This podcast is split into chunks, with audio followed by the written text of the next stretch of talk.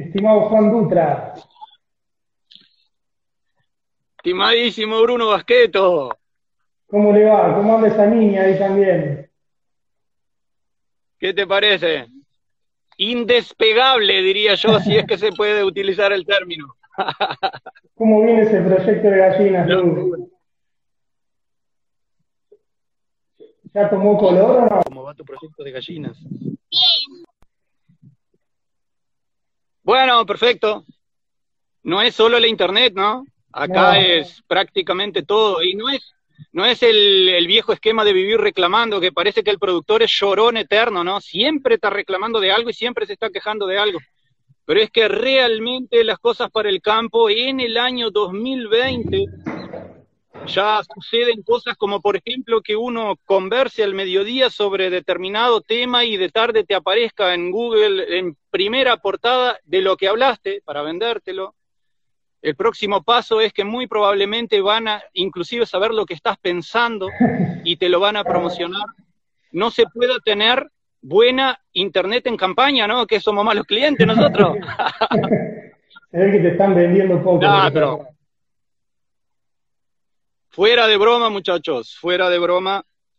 Eh, nosotros vivimos en eterna cuarentena. Nosotros no tenemos buenos caminos, no podemos salir, nos privan de ir a ver a nuestras familias. Privan a mis padres que tienen más de 80 años de venir acá a verme por los malos caminos. Nos acusan de tener camionetas. Ni siquiera podemos llegar acá si no tenemos una buena camioneta, no llegamos tampoco. No precisa ser 4x4, pero no llegamos tampoco. No tenemos asistencia médica, no tenemos policía, tampoco la precisamos, probablemente no tenemos nada, entonces nosotros vivimos en permanente cuarentena, siempre estamos aislados. ¿Cuál es la novedad de esta cuarentena para nosotros? Es que no podemos ir a la ciudad nada más. Sin embargo, desde las ciudades se enfoca a la gente rural de otra manera y probablemente tengan razón, ¿no? nosotros estamos mejor preparados, estamos mejor alimentados, no estamos respirando ni virus, ni estamos respirando eh, los gases que sueltan los autos, ni, ni los neumáticos, ni las pastillas de freno, ni todos los venenos invisibles que tenemos todos los días en las fábricas de problemas que se llaman ciudades. Las ciudades son fábricas de problemas. Finalmente, y quizá a partir de este momento, las sociedades se puedan dar cuenta de que las soluciones son rurales. Si las soluciones en el futuro no nacen del campo, por gente que vive en el campo y del campo, no tenemos futuro como civilización. No es un mensaje desesperanzador, ¿eh? porque yo no tengo más esperanza. Con mi familia nosotros no esperamos más, nosotros hacemos, nosotros quebramos la esperanza. Somos quebradores de esperanza, no queremos esperar más, hacemos. Entonces, ¿qué cuarentena? No existe cuarentena para la gente rural si vivimos en eterna cuarentena. Muy, muy buena la, la reflexión, Juan. Bueno, la verdad que me mandaron un montonazo de preguntas. Yo traté de hacer una recopilación de las que me parecieron más importantes. Eh, disculpe toda la gente que no vamos a poder hacer las preguntas, eran más de, 100 preguntas, así que bueno, hice un resumen tocando diferentes temas. Eh, así que bueno, cuando si me escuchás bien, arrancamos nomás con, con las preguntas. Ahora me ves bien, ¿no? Sí, dale. Bueno, un poquito de la parte productiva, eh, una curiosidad era, ¿qué superficie estabas manejando ahora actualmente, Juan, en Laureles? ¿Con qué carga animal? Y si nos, va, si nos comentaba un poquito cómo, cómo fue evolucionando ¿no? el campo desde un campo que cuando lo agarraste estaba muy castigado. Nosotros en este momento manejamos lo que yo le llamo la superficie del error, porque toda persona necesita urgentemente encontrar en este tiempito tan corto que nos toca vivir y que tenemos la posibilidad de disfrutar de esta magia de la vida, tiene que encontrar su punto justo para ser feliz. Tiene que encontrar una medida justa, una cantidad de hectáreas que pueda abarcar y que pueda utilizar y vivir feliz con eso. Media hectárea, un pedacito de tierra que lo pueda disfrutar y parar de vivir soñando con tener más y más hectáreas que de repente el vecino se funde y puedo poner ganado en el campo del vecino. Entonces nosotros en este momento estamos viviendo en el área del error. Estamos encontrando y reencontrando nuestro punto ideal para vivir felices. estamos amputando todo lo que nos está molestando y que nos está haciendo mal, lo estamos cortando de nuestra vida, incluso pedazos de campo que no lo podemos atender más. No somos magos de poder atender todos los rincones del campo. Es una insanidad en un mundo con siete mil millones y medio de personas tener 750 hectáreas como tenemos nosotros. Es una insanidad. Entonces, lo primero que vamos a hacer es, tenemos una parte de campo que es de mi familia, es de mi hermana, el campo de mi padre es otra cosa. Este campo es, de mi hermana y mío. Vamos a cortar y le vamos a entregar el campo a mi hermana. Vamos a achicar nuestro pedazo y vamos a quedar adentro de 300 hectáreas, pero donde yo pueda conocer todos los árboles que pueda llegar a todos los rincones todos los días y que lo pueda atender yo con mi mujer. Y principalmente, si es que uno quiere ser rebelde y hacer lo que necesita hacer para vivir tranquilo en un campo, producir todo lo que comemos. Va a ser muy difícil producir el 100% de lo que comamos, pero la inmensa mayoría y la base proteica de nuestra alimentación la vamos a hacer acá, ya la estamos haciendo acá. Entonces, ¿qué superficie manejamos hoy nosotros? Nosotros acá manejamos 718 hectáreas con algunos metros. Adentro de esas 718 hectáreas llegamos a tener en un momento 750 reses.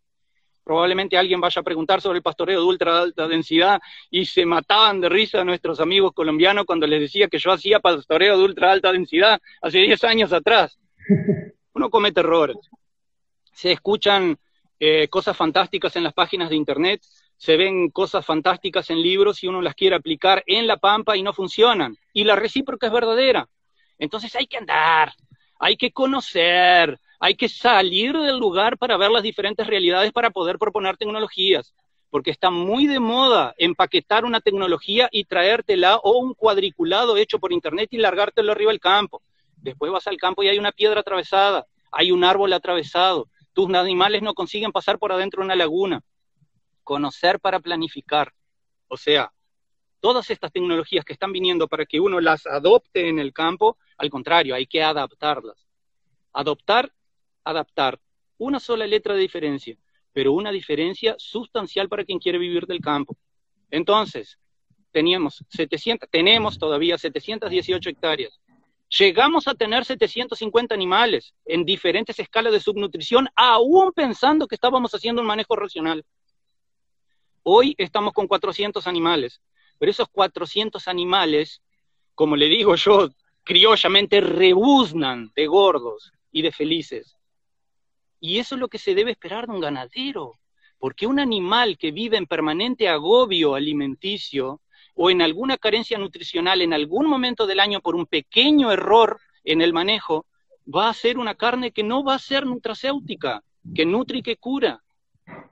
Nutrir, curar, nutracéutico. Eso es lo que se espera de un productor, producir el mejor alimento para entregarle a la sociedad. Mirá lo que te estoy entregando. La mejor carne, producida de la mejor manera con animales que nunca fueron agobiados. Aquí entramos al nivel de hipocresía necesario, ¿verdad? Por ahora la fuente proteica del mundo es la carne. Cuando inventen algo mejor, o la naturaleza invente algo mejor, podremos pasarnos a eso. No hay nada más carnívoro que la agricultura actual. Entonces nosotros estamos abocados a producir la mejor fuente de proteína que el mundo por ahora necesita muchísimo. Y tenemos la capacidad de invertir toda la flecha. Y la acusación que se le hace a la ganadería injustamente más que comprobado ya, ¿no? Únicamente algunos utilizan los argumentos de que la ganadería contamina.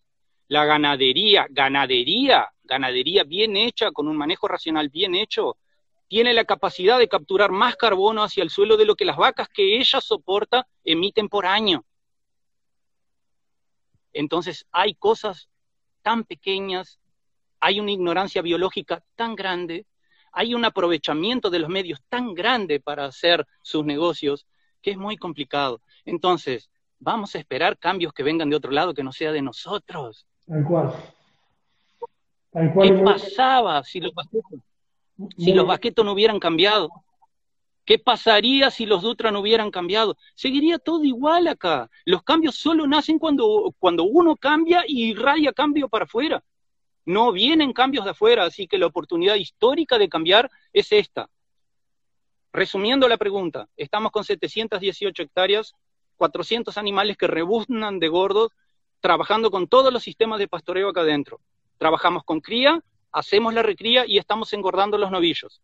O sea, hacemos todo. La cría, la recría y, los novillos, intentando arrimarnos un ciclo completo. Ciclo completo es más complejito todavía, no pudimos llegar a eso todavía. Pero bueno, ¿quién nos mandó comprar campo en un momento equivocado, no? Compramos campo en el, en el peor momento de la historia y nos venimos levantando del huascazo doloridos. Pero bueno, ya llegará ese momento. Muy bueno, ¿no? Muy bueno un tema para discutir lo que mencionas, ¿no? Que bajaste esa, esa baja en la carga y cómo te está funcionando mejor el sistema. ¿no? Yo siempre cuento que en los bovinos a nosotros nos pasó algo similar, eh, porque tener una carga muy elevada, después precisábamos comprar reserva, precisábamos hacer rollo, precisábamos, o sea, pasábamos todos los inviernos jodidos y la cuestión era ajustarse más al, ambiente, ¿no? Entonces se bajó un poquito la carga y después terminó subiendo el margen bruto, ¿no? Porque teníamos mucho menores costos, ¿no? Entonces, lo que ese mensaje está bueno, que no es que hay que hacer que un animal se toque con el otro, sino que bueno, hay que tratar de, buscar el, óptimo, ¿no? no el máximo. a pesar de que en la naturaleza no hayan óptimos, Bruno, eh, uno tiene que evitar las muletas siempre, ¿no? Eh, la ganadería es un gran negocio para el ganadero desde que no necesite muletas. Si yo necesito muletas hormonales, muletas químicas, muletas de fertilización, muletas veterinarias para darle a mi animal, porque un animal que se alimenta mal seguramente es más susceptible a gran cantidad de parasitosis, la plata ya no está quedando más acá con el productor, ¿no? Una parte se está yendo hacia otro sector que la podríamos evitar no pasándonos de rosca. Es tan sencillo como es. Muy bien. Juan, mira, asociado con eso, una pregunta que me pareció muy, muy importante. ¿Me estás escuchando bien vos? Sí, te estoy escuchando perfectamente. Perfecto. Eh, eh, una pregunta que me hacían era si vos, si veías compatible el PUAD, el pastoreo de ultra alta densidad, con el PRB. Y yo te agrego, ¿se puede cometer el error de hacer pastoreos que sean intensivos y no racionales? Y en ese caso, ¿qué problema se puede ocasionar en el conjunto suelo, planta, animal? Mirá, eh, estamos frente a dos tecnologías, ¿no? Ojalá no sean dos tecnologías. No necesitamos tecnologías, necesitamos tecnologías para trabajar.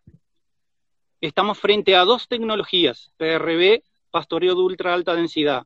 Yo sin querer terminé haciendo pastoreo de ultra alta densidad hace 10 años atrás cuando intentaba matar los bichos de hambre con lotes de 400 animales rotando en potreros de 0,8 hectáreas. No deterioré el campo, hubo una recuperación del suelo interesante, un montón de factores fueron positivos, pero sí se puede perder la racionalidad. La racionalidad es binaria, Bruno. ¿Es o no es? Tú no puedes ser más o menos racional. Podés ir rumbo a la racionalidad, pero teniendo conciencia de que no estás comiendo el pasto entre la madurez fisiológica y el punto de floración. Ese lapso, que en la C4 nuestra de la Pampa es cortito y en C3 es muchísimo más largo, no es un punto geométrico, es un lapso si no es respetado, estamos siendo irracionales. Entonces, avancemos sobre un sistema rotativo, sobre otro sistema de pastoreo, siendo irracionales con la conciencia de que un día vamos a llegar a ser racional. Pero no hay como ser más o menos racional. No, yo soy más o menos racional, no. O sos racional o no sos racional. Independientemente de eso, hay mucha gente que no tiene la posibilidad de empezar a no ser haciendo un manejo en donde tenga que llevar, por ejemplo, los animales a tomar agua algún lugar. Independientemente de eso, hay gente que solo puede empezar improvisando. Y la improvisación adentro de un sistema racional de pasturas depende de la capacidad de presencia que uno tiene. Si uno no va a estar presente, no improvise.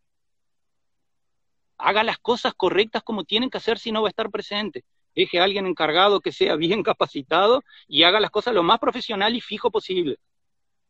Buenísimo. Pero entonces, el pastoreo de ultra alta densidad yo le tengo enorme fe, pero el pastoreo de ultra alta densidad no es simplemente un sistema de pastoreo. Conlleva consigo un factor genético muy importante. El PRB lo cita, lo nombra no le da tanta relevancia como el pastoreo de ultra alta densidad. Por lo tanto, considero que un PRB que un día pueda llegar a un factor genético, un componente genético dentro de su esquema, puede llegar a ser insuperable, porque va a ser lo, totalmente dentro de la racionalidad lo más genéticamente adecuado, y ese ganado va a estar adecuado. Al pastoreo de ultra alta densidad todavía le falta eso, le falta que llegue el componente genético. Cuando llegue el componente genético y los criadores paren de pelearse porque mi raza es mejor que la tuya y mi raza es mejor para el frío y la mía tiene el pelo más corto y la mía es más alta y la mía es más baja y la mía es más gorda, se va a terminar este problema.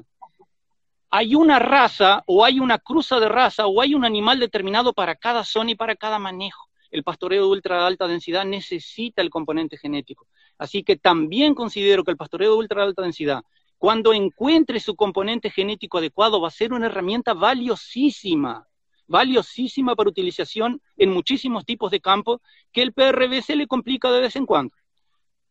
Eso es lo que puedo reflexionar. Eh, me encanta el, pastoreo de ultra alta densidad. Ojalá encuentren el componente genético, pero por ahora me quedo con el PRB. Buenísimo, buenísimo, Juan, muy claro. Eh, bueno, asociado un poco a eso, eh, también a la adaptación genética, venís trabajando con, hongos para el control de garrapata, ¿no? un, tema súper serio en muchas zonas. En Uruguay ya hace años, ya el norte argentino está complicado. ¿Cómo ha sido, que nos comenten brevemente, la, la experiencia con, con estos hongos? Mirá, nosotros acá colapsábamos por el tema garrapata, ¿no? Colapsó toda la zona eh, los productores no saben más qué hacer. Sí, no, no, no, quedan más herramientas. Eh, puedo, no, no quiero nombrar drogas, ¿no? Pero hasta las drogas, eh, el inhibidor de quitina, el flosurón este, que duraba 45 días, como le decimos nosotros, anda en los 25, 30 y ya empieza a subir la garrapata de vuelta. Se terminó el tema de las tres generaciones de garrapata, termina la tercera generación de garrapata ahí por mayo y sigue garrapata todo el invierno y vos no sabés si estás en la cuarta o si ya empezó la primera. Los inviernos han sido cálidos. Este año viene muy seco en el Uruguay. Sin embargo, la garrapata está y le está complicando la vida a mucha gente. Entonces, ya sin herramientas, nos enteramos del tema de los hongos entomopatógenos, que hace más de 15, 20 años lo vienen estudiando en el laboratorio Bio Uruguay acá a, a 80 kilómetros de mi casa. La persona que más sabe de eso en el Uruguay está a 80 kilómetros de mi casa y yo todavía no había entrado en esa tecnología. Entonces fue tan sencillo recolectar tierra, mantillo del suelo, eh, garrapatas, las llevamos, aislaron los hongos, aislaron tres hongos, tricoderma, metarrhizum y Baueria baciana. Eh, después de aisladas las reprodujeron masivamente en arroz y usamos Baueria baciana y metarrhizum en el baño de inmersión. Cayó la garrapata. Con caer la garrapata en esta zona es algo alarmante uno ya, porque uno está acostumbrado, uno termina de pasar un producto y después ya estás pronto para pasar el próximo producto y preguntándole al vecino, ¿y qué pasaste? Y vas al mostrador de la veterinaria y le preguntas, ¿y qué puedo usar? Y ya en el medio de ese complejo y sin ningún razonamiento lógico y sin ningún programa establecido, vamos aplicando veneno tras veneno, tras veneno, tras veneno. La mayoría de ellos purón, hablando a los que les gusta comer lomo, la mayoría del purón está quedando en el lomo, porque el, la gente le encanta comer lomo, ¿no? Saben a dónde queda el purón, queda más incrustado en la carne el lomo que cualquier otra carne. Es bastante complicado, un corte noble e infestado de productos. Pero en fin, eh, nos dio buen resultado, pero debe de ser integrado. Lamentablemente, el combate a la garrapata en este momento va por también componente genético, difícil para un productor que se viene levantando del sogazo de comprar un campo como yo, yo tengo que criar lo que tengo. Inclusive vino un comprador a mirar ganado y me dijo que estaba muy lindo el ganado para hacer una fábrica de alfombra, porque no hay una vaca parecida a la otra. Eh, hay vacas pintadas, hay vaca pampa, vaca negra, de todo un poco. Una fábrica de alfombra lindísima, Darí. Bueno, este, el componente genético, la correcta alimentación, eso sí lo estamos haciendo. La utilización de azufre, el azufre nos está dando una mano brutal aplicado eh, eh, para consumo de las vacas, el azufre 99% polvo con la sal, nos está dando un resultado espectacular, ataca la garrapata desde adentro. Si necesitas hacer algún tratamiento para garrapata, primero sensibilizarla con azufre, pero gran problema, la vaca exuda azufre. Y el tratamiento con los hongos es con hongos y el azufre es fungicida. Entonces hay que establecer un cronograma mucho más estricto, correcto e inteligente, da un poco más de laburo que ir a la veterinaria, comprar el veneno y zamparle a la vaca etión. Eh, entonces, el hongo es útil para determinadas épocas del año, no es para todas las épocas del año, pero en algún momento hay que empezar, porque las drogas se van a terminar. Sí, algo no menor que lo podría el mismo productor reproducirlo en el campo, ¿no? Eh, eso creo que no es, El gran tema sería aislarlo.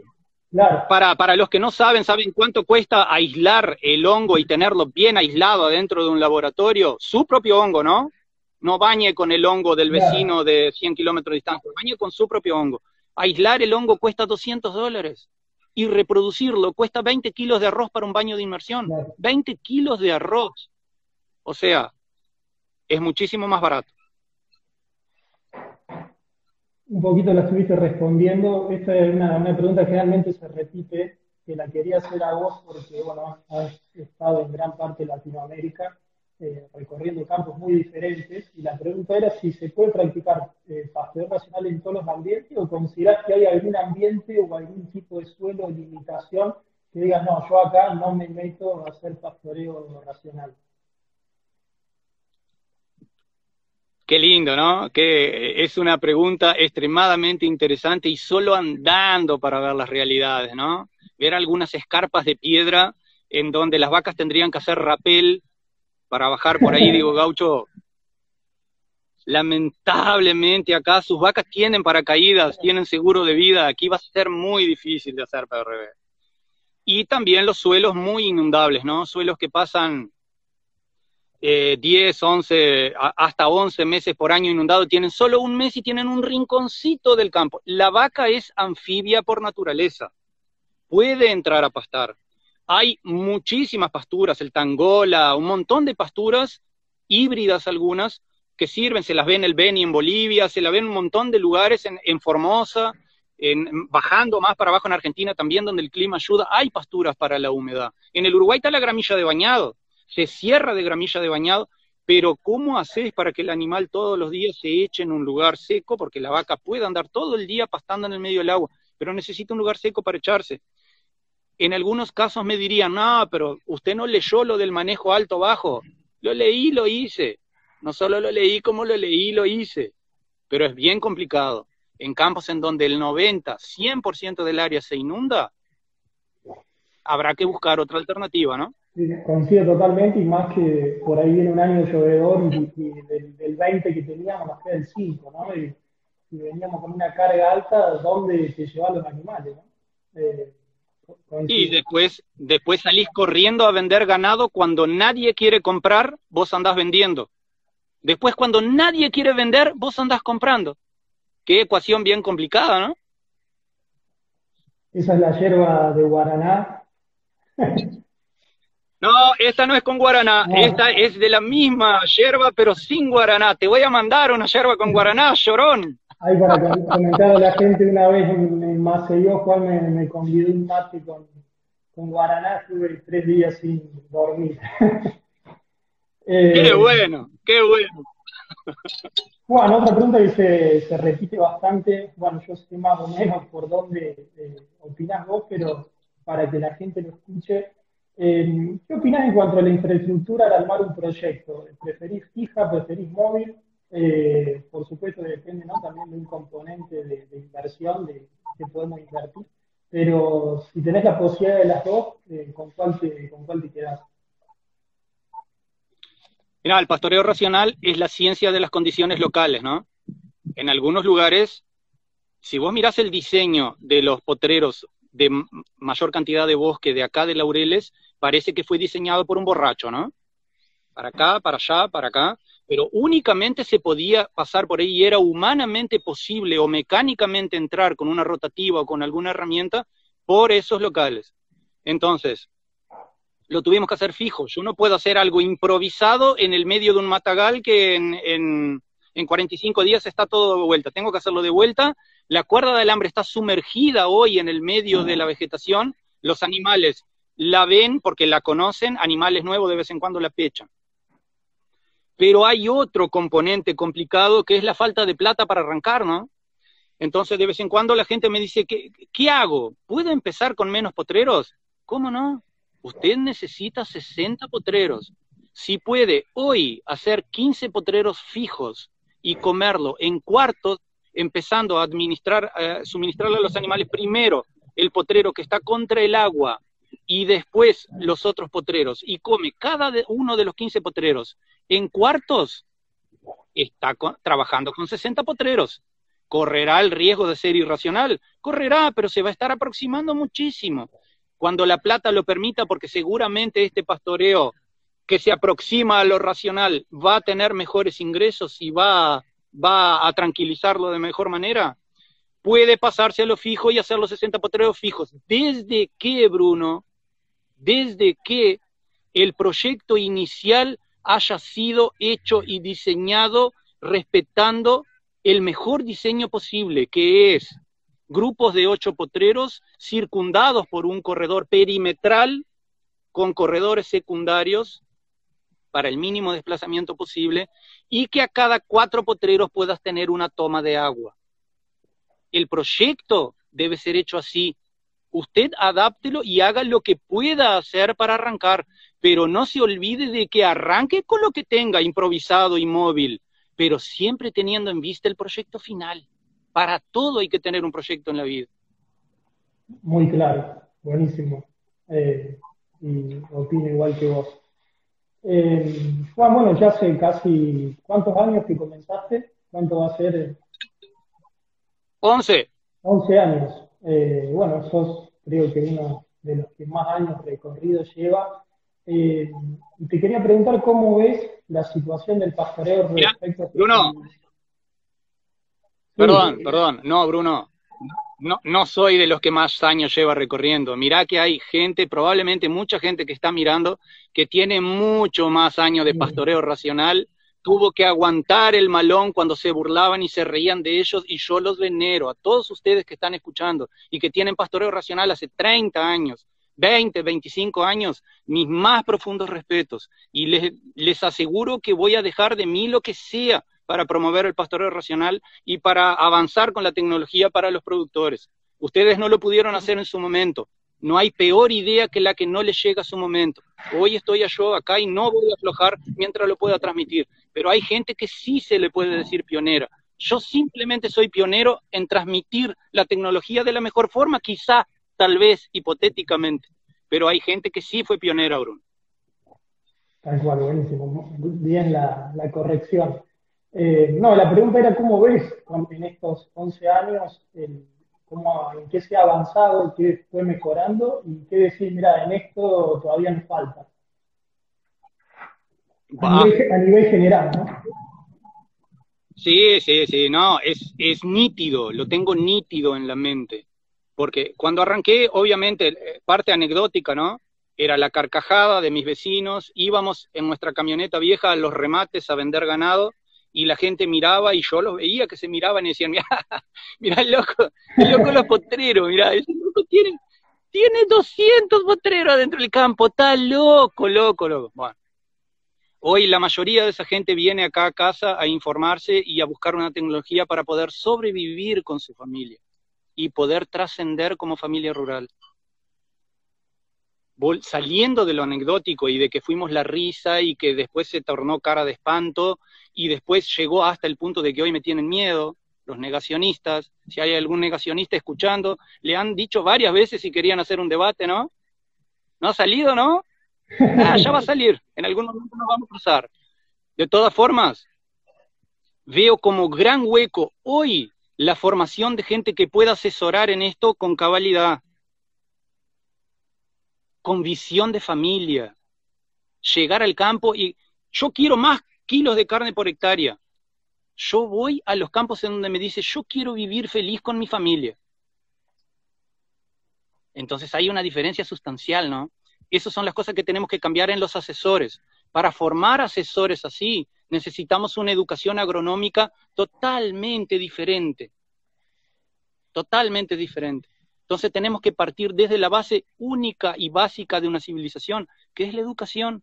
Tenemos que volver a educación y educar asesores capaces de transmitir una tecnología que pueda tornarse una filosofía de vida. No queremos más tecnologías, no queremos más enriquecer a grandes empresas, ni hablo demasiado de eso, ¿no?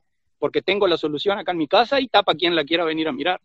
Ahora, nos faltan asesores capacitados, nos faltan encargados de establecimiento que puedan ser retribuidos de la mejor forma, repito, y esto no es comunismo, porque la política para mí es una pared blanca, nunca tuvo, no tiene y no tendrá las soluciones.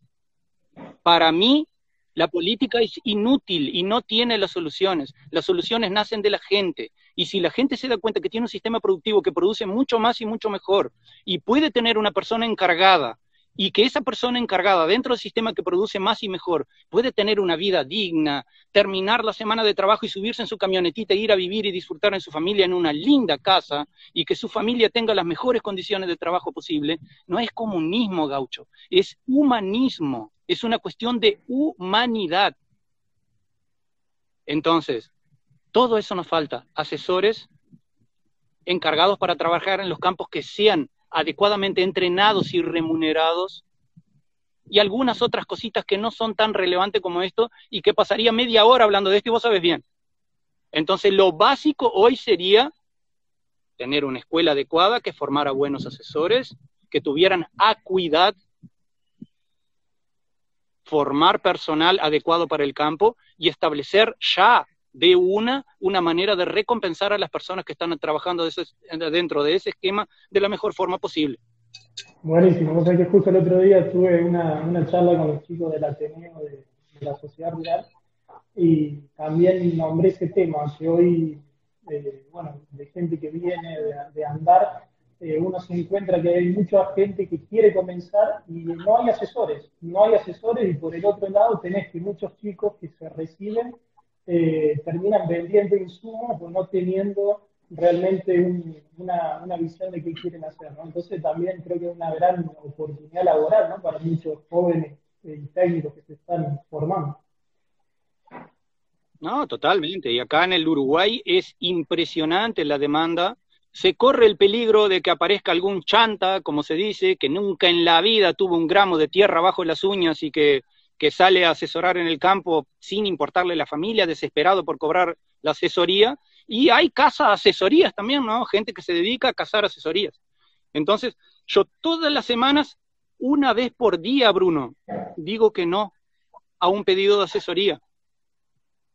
No me niego a seguir contestando por WhatsApp. Todo el mundo sabe que el que me escribió un día recibió contestación. A mi tiempo, pero recibió contestación pero todos los días me llega un pedido de asesoramiento al que tengo que decir que no y orientarlo hacia otras personas. Y esas personas están colapsando porque no pueden más tampoco. Entonces esto, por un lado es malo y por otro, otro lado es bueno, ¿no? Hay una ola regenerativa, hija de la necesidad, porque los sistemas productivos colapsan, hay una ola regenerativa de productores pasándose al pastoreo racional. Eso es inminente. No hay cómo detenerlo en Colombia, en Chile, en Brasil, en el Uruguay, en Argentina, en todos los lugares donde anduve, la situación es la misma. Mucha gente queriendo pasarse y poca gente que pueda asesorar con acuidad. Urgentemente el sistema educativo tiene que corregir ese hueco, ¿no? Buenísimo, buenísimo. Eh, bueno, asociado a esto que estás comentando, has recorrido, bueno, ya estoy diciendo, gran parte de, de Latinoamérica dando cursos, conferencias, talleres, bueno, un poco de todo. Eh, este es un tema que yo sé que a vos te va a indignar, pero bueno, quería un breve comentario. ¿Qué opinas de la, de la infraestructura rural en cuanto a caminos, servicios, educación que cuenta la, gente del campo? Eh, si ves que todo está parecido, viste algún país que te dice, no, en este país le, le, están dando más bola o están invirtiendo más. Yo por lo menos lo que anduve es todo parecido. Pero bueno, quería saber tu opinión, porque también han sido, ha sido un luchador de ese tema para llevar algunos servicios básicos ahí a, a Laurel. ¿Estás seguro que querés que te conteste eso, Bruno? ¿Estás seguro? Sí, sí, dale. Una vergüenza, ¿no? Una vergüenza. El mejor lugar para vivir, el mejor lugar para criar los hijos, debería de ser un lugar valioso, ¿no? Al lugar valioso, quizás se conserve valioso porque no tiene nada, no tiene el recuerdo de nadie, no genera votos, mueve al país. El petróleo del Uruguay son las vacas. Uruguay no tiene petróleo. Lo único que mueve al Uruguay son las vacas. Y las vacas están tiradas en un rincón y la población rural también. ¿Han habido algunas mejoras últimamente? Capaz que sí. Llegó el Internet, pero llegó tarde, Bruno. Llegó tarde porque se fue todo el mundo. Acá los que quedaron fueron los guapos y los que pensaron diferente. Tengo los guapos, mis vecinos acá en el frente, los Pérez. Son unas fieras de trabajo. Amanecen y anochecen pasando trabajo en esas grutas, juntando ganado, corriendo ganado de atrás. No hacen pastoreo racional. Les gusta vivir así y a eso hay que respetarlo. Hay que respetarlo. Pero también a esa gente nunca se le generó ningún tipo de tecnología para que pudieran producir mejor desde los institutos de investigación. Entonces, somos un agujero negro de investigación, de educación, de policía, de asistencia médica, de caminos, de infraestructura en general.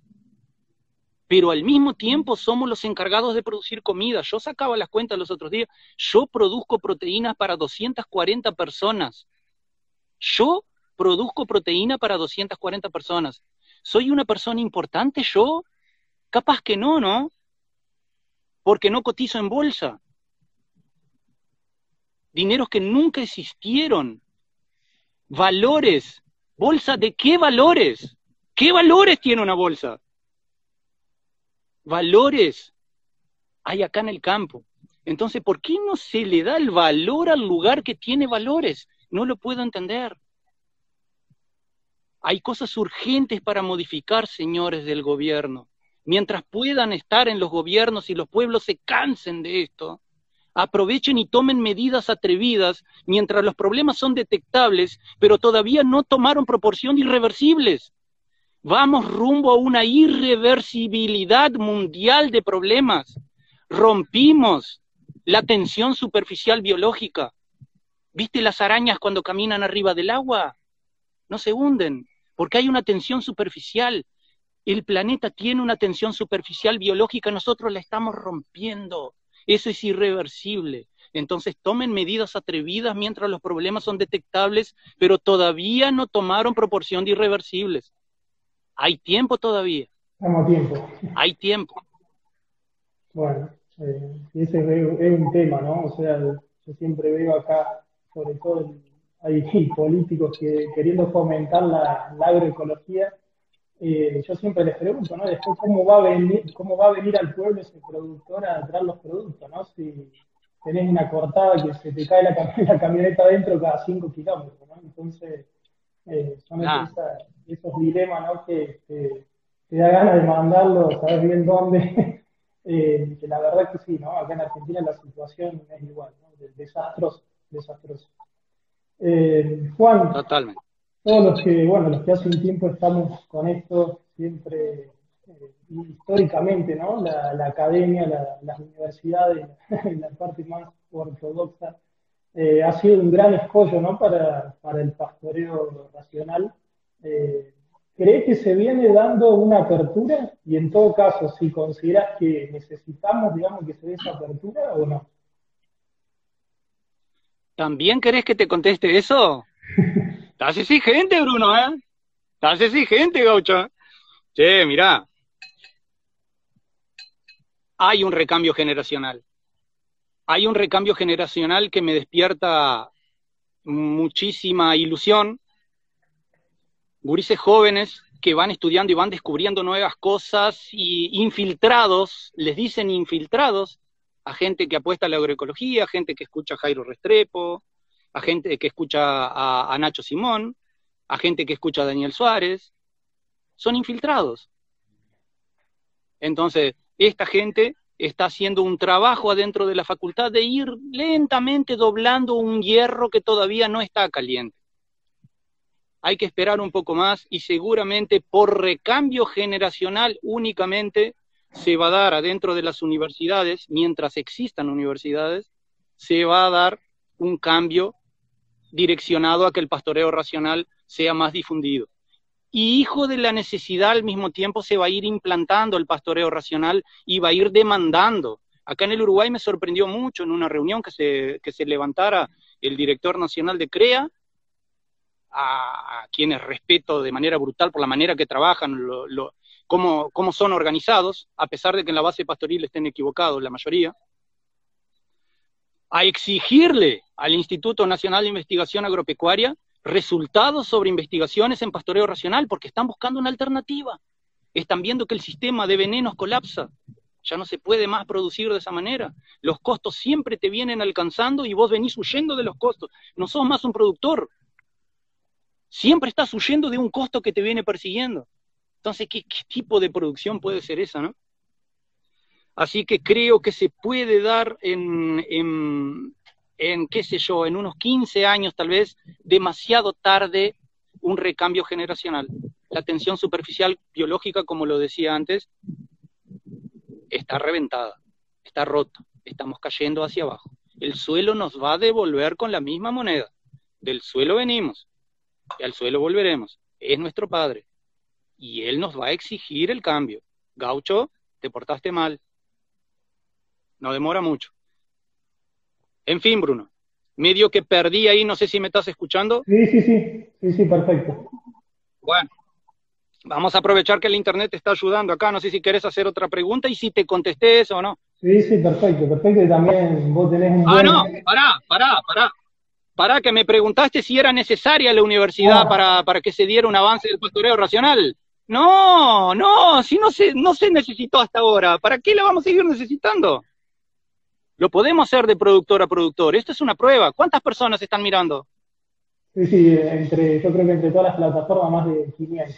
Por lo menos solo en Instagram 450. Llegó el momento de la horizontalidad, productor a productor.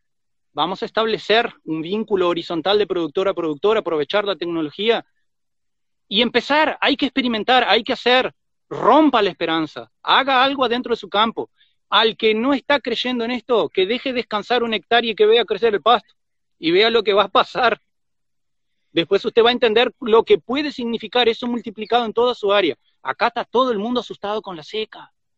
Todos de ojo grande. Ya andan los camiones de fardo para arriba y para abajo. Ya están muriendo vacas en el Uruguay por la seca. Y aquí nosotros estamos en el medio del pasto. En cualquier lugar que me agacho, arranco esto. Pasto verde. Entonces hay una diferencia notoria que rompe los ojos, ¿no? Y bueno, a la gente que niega todavía el pastoreo racional, una no hay peor ciego que, el que no pueda ver, este, que no quiera ver, y otra que no, no, no eh, ya, venció todos los parámetros de paciencia y de espera de parte de los productores, y los productores se van a alargar este tipo de tecnologías de cualquier manera, hijo de la necesidad, repito, es una pena, esto es una vergüenza. Tendría que haber nacido de allá de arriba. Hoy me llaman a mí a reuniones en el Instituto Nacional de Investigación Agropecuaria y se sientan con un cuaderno a apuntar todas las cosas que le digo de pastoreo racional. Y yo todavía voy y les digo. Sí, sí, sí, están ahí copiando y pegando. Entonces, vamos a investigar realmente algo que le traiga al productor ganancia rompamos en primer lugar el sector agronegocio de los institutos de investigación, ¿no? Por favor. No me hagan pasar vergüenza financiando algo, porque los institutos lo, lo financio yo y lo financia mi vecino, lo financian mis hijos. No nos hagan pasar vergüenza. Investiguen algo para nosotros. Nosotros lo estamos financiando ustedes para que hagan un sector agronegocios. No sea malo, gaucho. Vamos a razonar un poquito. Muy bueno, Juan, muy bueno. Eh, Juan, esta es una pregunta un poco personal que, quería hacer yo. Eh, bueno, vos has sido referente y fuente de motivación para, miles de personas que, comenzaron con el pastoreo racional. Eh, por ahí saber quién fueron tus mentores o quién, si vos tenés que elegir de dos o tres personas que, en las que te inspiraste, ¿no? Cuando, para comenzar o que te siguen generando inspiración. Inspiración, Bruno. Mirá, esto fue un desespero acá, ¿no? Yo arranqué leyendo el libro de Piñeiro Machado. Eh, Nilo Romero me inspiró demasiado. Nilo Romero lo tuve a 60 kilómetros de mi casa cuando vivía en Puntas de Ataques en la cuarta sección policial de Rivera, norte del Uruguay, y nunca nadie me lo dijo. No pude ir hasta lo de Nilo Romero. Pero es una de las personas que si puedo decir que fue un mentor, a pesar de que solo conversé una vez durante 15 minutos con él, y al que seguiría a cualquier lugar, sería Nilo Romero. Lo leí mucho a, a Piñeiro Machado, conversé muchísimo con Humberto Osorio, eh, aprendí mucho de mucha gente, de mucha gente de toda América, aprendí mucho de Ángel Bulnes. Si me está escuchando, yo sé que él no, no me pasa mucho, pero yo lo quiero muchísimo. y, sí, y aprendí muchísimo de, de, tanta gente, Bruno, que es difícil ver así eh, un mentor. Más bien fue bajar la cabeza porque acá en el Uruguay no tenías a nadie para preguntarle. La única persona que más o menos le podía preguntar a alguien era a Joaquín Lapetina. Y bueno, le preguntaba a Joaquín y Joaquín venía y miraba el pasto y me decía, mira, me parece que si no entras ahora, no entras más nunca. Al potrero, ¿no? Si no entras a comer ahora, no entras más nunca. Me bastó, basta, porque a buen entendedor pocas palabras bastan. Y ya arranqué a, a comer el pasto en ese momento. Después vi que estábamos los dos equivocados, él y yo. O sea que esto fue, 80% fue autodidacta, ¿no? Pero si tuviera que, quedarme con un mentor, ese es Nilo Romero. Buenísimo, buenísimo. Eh, y qué buena la anécdota, ¿no? Que lo, lo tenés ahí a la vuelta de tu casa y, bueno, nunca te pudiste enterar hasta que comenzaste con eso. Eh, no, no, no, cosas pasa, increíbles. Pasa mucho, ¿no? Por ahí buscamos soluciones lejos y las tenemos ahí a la, a la vuelta de la esquina. Eh, Juan, tres, tres, libros que recomiendes leer. Tres libros que recomiende leer. Si te fueras de viaje te tenés que bueno, leer tres libros. Mirá, por la inmensa aplicabilidad de toda la producción agroecológica establecida, inventada, descartada, reasumida, recolocada y reestructurada de Jairo Restrepo, el ABC de la agricultura orgánica. El ABC de Jairo. Sin ningún tipo de duda. Eh, eh, cuando hayan dentro de 30 años universidades que se llamen Jairo Restrepo, se van a dar cuenta de la importancia que tiene esta persona. Y siempre le digo a los gurises que andan en, en mi entorno y que están conmigo y que están con Jairo, ustedes tienen una oportunidad histórica, porque los hijos de ustedes le van a preguntar, tú estuviste con Jairo Restrepo, es cierto que estuviste, y era tan así como decían, y vos le vas a decir, no, era mucho peor, era mucho peor de lo que vos pensabas. Ya, lo vamos a convocar a un vivo también. Bueno, bueno, difícil, es una, una fiera arisca, pero bueno. Eh, de todas formas, me quedaría con el ABC de la agricultura orgánica y empezar a encontrar cosas que se hacen en agricultura orgánica que las estamos aplicando en ganadería con un suceso brutal. Y otro detalle, ganadería que quiera hacer ganadería tiene que tener su huerta como tenemos nosotros. Tiene que tener el gallinero y producir sus huevos y sus pollos para comer como estamos intentando arrancar ahora que, o sea, está, quedando muy linda la casita de Luciana hablando en eso. Espectacular. Eh, y hay muchas cosas para avanzar, pero tenemos que sembrar. Hay que sembrar. La peor semilla que existe la que está guardada en el galpón. Hay que sembrarla en el suelo, plantar árboles. Algún día van a dar comida. Plante árboles. Hoy pasamos toda la mañana plantando árboles. Tuve tiempo de afeitarme nomás para venir a hacer el coso este. Pero no tuve tiempo de más nada. Entonces, hay muchísimas cosas en la agricultura orgánica aplicables en ganadería. ABC de la agricultura orgánica de Jaro Restrepo. El libro de Luis Carlos Piñeiro Machado quiere hacer pastoreo racional Guasán. Quiere hacer pastoreo racional Guasán, Gaucho. Lea a Luis Carlos Piñeiro Machado. Innegable. En algunos factores estamos sufriendo un proceso de despiñeirización término inventado por mi amigo Nicolás Sierra. Pero en algunos sectores, porque hay muchísima cosa que es ineludible si uno quiere hacer un buen pastoreo racional. Lee ese libro. Y otro libro, ¿qué te voy a decir, eh, Bruno? Yo, un tipo que leí 11 libros en mi vida. No leí demasiado. Eh, obviamente que Dinámica de los Pastos, de, André Bazán, La Vaca y su hierba, y suelo, eh, suelos, hierba, suelos, cáncer, o pastos, suelos, cáncer, un adelantado. En los años 48, en el año 48 empezó a escribir ese libro. Ya hablaba del cáncer que nos iban a provocar las malas pasturas. ¿Era un adelantado o no era un adelantado? Entonces hay muchísimas cosas para... Hay, muchísimas cosas para leer, pero... En los mensajes Los libros de WhatsApp son ineludibles. En los mensajes, ¿Eh? en, las preguntas ahí mandan cuándo va a estar listo nuestro libro. Ya lo sabemos, fue el libro con la edición más larga de la historia. suele, suele suceder con novatos, ¿no? Somos novatos, Bruno, ¿qué vamos a hacer? Ya no, no, no damos una fecha porque decimos un mes y después se, se pospone siempre, así bueno, a, tener un poco más de, paciencia. Sí, no, pero de todas maneras ahora está únicamente para apretar el botón de la, de la impresora, ¿no? Sí, sí, sí, ya Está prontito ya. Creo que sí. Sí, cae en la imprenta y sale, entra papel de un lado y sale el libro del otro, está pronto. Lo que pasa es que el coronavirus tiene sus cositas también. Frenó todo, tal cual. Eh, Juan, bueno, nombraste esto que, que Luciana está pensando con el, con el proyecto de acciones en pastoreos. ¿Y qué opinas de la, cuál es tu, tu visión de la importancia ¿no? que los niños y jóvenes emprendan a edad temprana? Mira, Bruno, yo creo que lo primero que tenemos que hacer con nuestros hijos es informarnos primero nosotros y si tenemos la posibilidad, hacer un emprendedurismo biológico.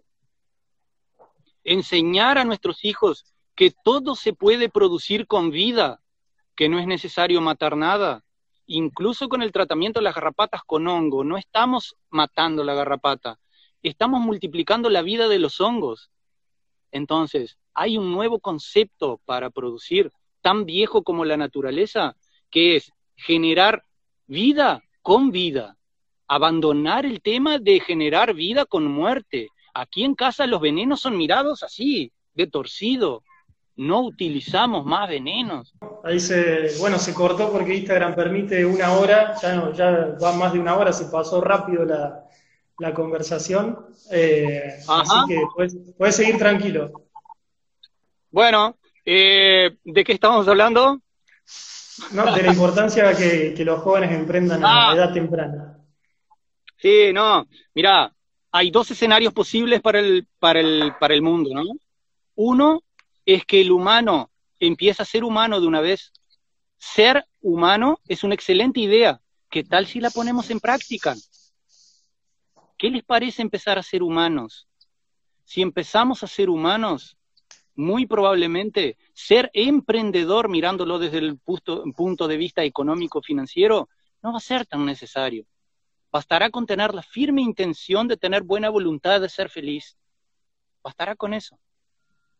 Ahora, si lo vamos a mirar como este otro mundo que estamos viviendo ahora, en donde el ser humano todavía no ha logrado ser humano, estamos intentando ser humanos, pero no lo hemos logrado, todos tienen buenas ideas, pero nadie hace nada, en este mundo es extremadamente importante que los hijos que van a ir a un centro de educación para ser deseducados y educados para ser serviles, ser buenos en la caja del, del supermercado atendiendo a la gente, bajar la cabeza y decir sí señor, al que sí tuvo la capacidad de ser empresario, lo podamos sacar empresario desde chico. Yo soy enemigo de hablar de estas cosas, ¿no? Porque yo quiero que mis hijos sean felices. De todas formas, Bruno y a quien me esté escuchando, la educación únicamente puede ser impartida en la casa. No esperen educación conceptualmente entendida como lo que dice educación en el diccionario de la Real Academia Española, de otro lugar que no sea la casa. No sean perezosos. Eduquen a los hijos en casa. Busquen la manera de enseñarle a sus hijos cómo defenderse de este mundo cruel. Va a llevar mucho tiempo para que los gurises se puedan defender solos. ¿eh? Mucho tiempo para que las cosas cambien. Así que hay que empezar a educar en casa. Luciana está armando un gallinero para 100 gallinas. Va a producir huevos. Va a producir pollos. Luciana tiene 7 años. Pero Luciana entiende el funcionamiento del rumen. Luciana entiende algo de química. Luciana aprende con papá y con mamá conversando todos los días mirando al campo y hablando de eso, qué buena vida para educar los hijos la del campo, ¿no? ¿Cuánto tiempo estamos perdiendo? ¿Hasta cuándo vamos a esperar para conectarnos al suelo? ¿Hasta el último día de su vida? No espere al último día de la vida para conectarse al suelo. Hay un pedazo de suelo esperándolo en algún lugar del mundo. Conéctese ya. Conéctese con los hijos, junto con la familia porque esto no es para lobos solitarios. La ganadería regenerativa no es para lobos solitarios, es para grupos familiares. Entendiendo por familia, la definición más linda de familia que vi es que viene de la palabra fomus, hambre, un grupo de personas que se reúnen en torno a una mesa a matar el hambre. Esa es una familia. O sea, no estoy estableciendo un concepto papá, mamá, hijito. Estoy diciendo, júntese con su familia únase al suelo ya, él lo está esperando. Es una carrera contra el tiempo. Un día él lo va a abrazar. Bueno, ya creo que debe haber alguno con un, con un lagrimón. Eh, la, otra pregunta que te quería hacer, creo que ya la respondiste, que es, eh, ¿qué le dirías a, los padres en cuanto a la educación y la crianza de sus hijos? Creo que, eso lo, respondiste recién. Eh, y después, ¿qué, mensaje le dejarías a los, a los jóvenes? Ahí estoy viendo muchísima de la gente que está viendo la charla, hay gente joven, chicos, adolescentes, eh, y creo que estaría bueno que le, que le dejes un mensaje. Que no tengan más esperanza. No tengan más esperanza, gurises. Hagan. ¿Cuántas generaciones vienen teniendo esperanza de atrás? No esperen más. Levántense y hagan empiecen a experimentar, empiecen a unirse al suelo, van a ver que primero duele un poco abandonar lo urbano. Primero uno siente el tironazo y después las cosas empiezan a acomodar y uno se empieza a habituar y nunca más te querés ir del campo. También algún gobernante que esté escuchando, por favor, denle un apoyo a los jóvenes para que se puedan ir a la tierra. No estoy hablando de reforma agraria, estoy hablando de nitidez mental, querían globalización, pues denle tierra a la gente. Esa es la mejor globalización que pueden hacer. Reitero que no es un mensaje político ni religioso. Aquí estoy hablando de acuidad, de humanidad. Así que si usted es joven, tiene el mejor tesoro del mundo. Nosotros nacemos con 650 mil horas, dormimos 220 mil. Nos quedan unas 400.000 horas para vivir. ¿Cuántas ya vivió? ¿Cuántas le quedan para adelante? ¿Tiene precio? ¿Tienen precio esas horas para adelante? ¿Qué valor tienen esas horas que le quedan? Aprovechelas de la mejor manera. Viva, genere vida, cambie, rompa las cadenas, no le tenga miedo al suelo entierre la mano en el suelo como pasamos toda la mañana plantando árboles acá, disfrutando la naturaleza. De tardecita a tomar un mate y a dormir cansados del trabajo. Qué cosa linda cuando arde el sudor, cuando entra a los ojos, ¿no? Qué linda sensación. Ojalá que la puedan tener jóvenes. No le aflojen. Bueno, ahí ya,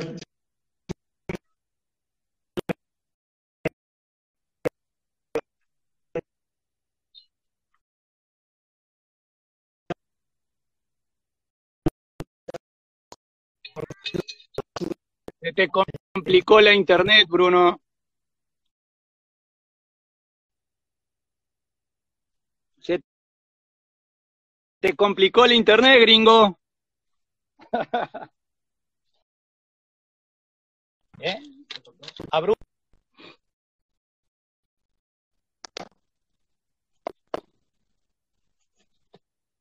Se te cortó.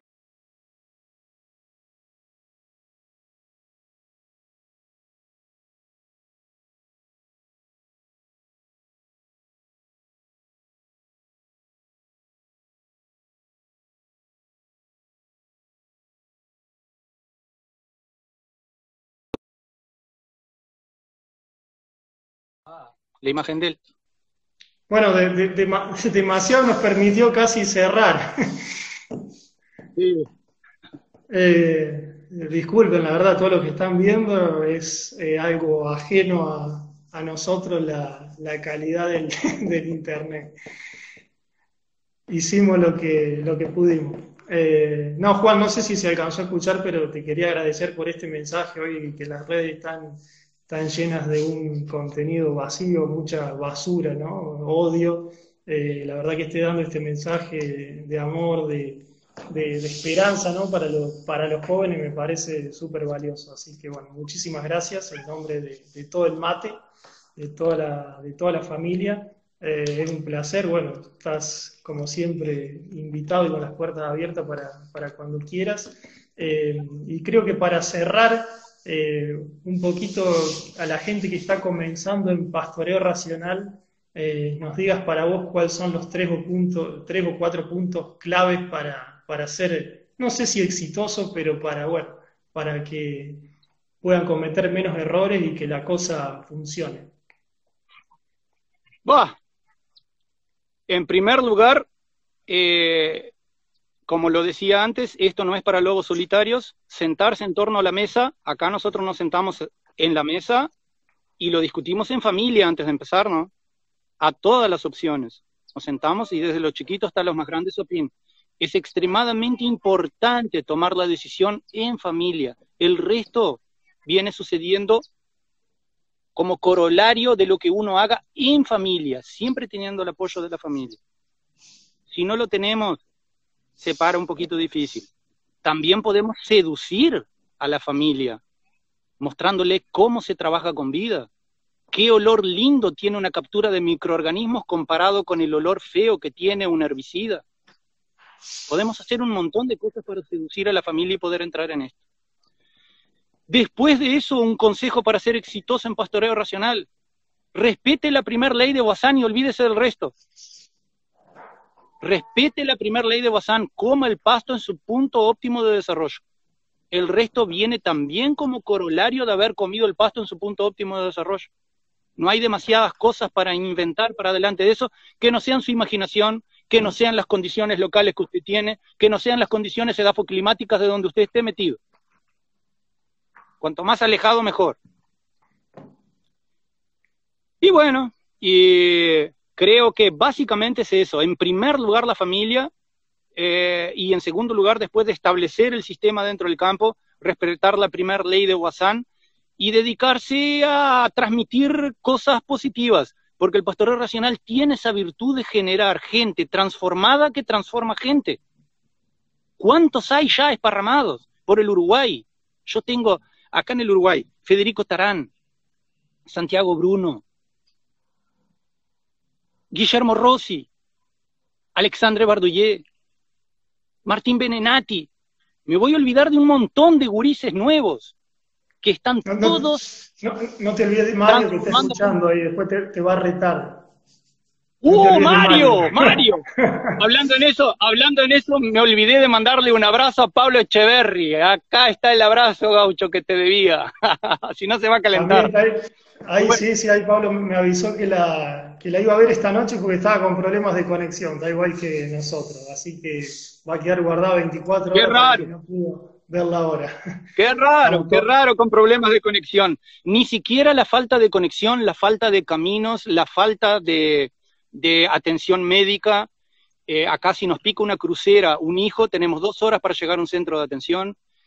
Eh, ni siquiera la dificultad en conseguir eh, cosas para comer de vez en cuando, para salir cuando crecen los arroyos porque no hay puentes adecuados. Ni siquiera eso nos puede impedir, al contrario, nos debe de estimular a buscar una tecnología nueva que nos pueda afincar en el campo y tornarnos gente que vive en el campo y del campo. Se puede vivir en el campo y del campo. Lo único que faltaba era una tecnología adecuada. Aquí está la tecnología adecuada. Pastoreo racional, tan sencillo como eso. ¿Vieron, ¿Me vieron decir alguna palabra difícil hoy? No es nada difícil yo tengo quinto año de liceo. He aprendido mucha cosa porque escucho mucha gente que lee mucho, como, como el muchacho Basqueto, ese que está en la mitad de arriba del teléfono ahí. He aprendido mucho, soy un cosechador de conocimiento ajeno. ¿Cómo no? Pero no se necesita saber demasiado ni demasiado estudio para hacer estas cosas. Se necesita ganas de cambiar. Hay que tener ganas de hacer las cosas diferentes.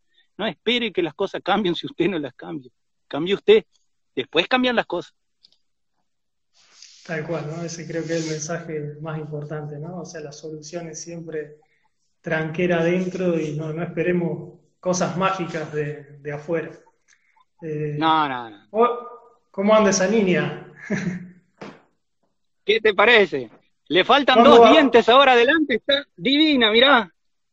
¿Cuándo va, a venir, ¿Cuándo va a venir a conocer a Ciro? Y no sé, me miró a mí como diciendo, ¿y cuándo me vas a llevar? y bueno, por ahí vamos a dar una vuelta nosotros por allá. Buenísimo, buenísimo. Che, bueno, Juan, eh, ya no te quiero robar más tiempo, la verdad que, que espectacular. Eh, creo que ha quedado un mensaje súper claro. Agradecerte eh, y bueno, que, estés muy bien. muchas gracias también a la gente que está escuchando, muchas gracias a los chicos de Escuela de Regeneración que lo transmitieron por, Facebook y por YouTube para todos los que no tenían Instagram. La verdad que muchas gracias ahí a Pedrito. Eh, así que bueno, nada más, mandarles un abrazo grande a todos. Espero, va a ser difícil eh, hacer algo mejor que esto, ¿no? Como que empezó muy alto el Mate Live. Eh, después déjenme en los comentarios a quién le gustaría ¿no? que sea el, próximo, el próximo entrevistado. Así que nada más de mi parte. Muchísimas gracias, nos vemos y muchas gracias, Juan. Buenísimo. Un abrazo para todos aprovecho para decirles de que siempre estoy a disposición, no tengo más tiempo para asesorías, pero siempre estoy para ayudar y tengo la camiseta puesta del productor. El día que me vean con una camiseta que diga la propaganda de algo, desconózcanme. No soy más Juan, yo soy esto, soy rural de bota de goma y el mensaje que le llevo no tiene secretos. El único secreto es esta sonrisa acá. Muchísimas gracias y nos vemos pronto.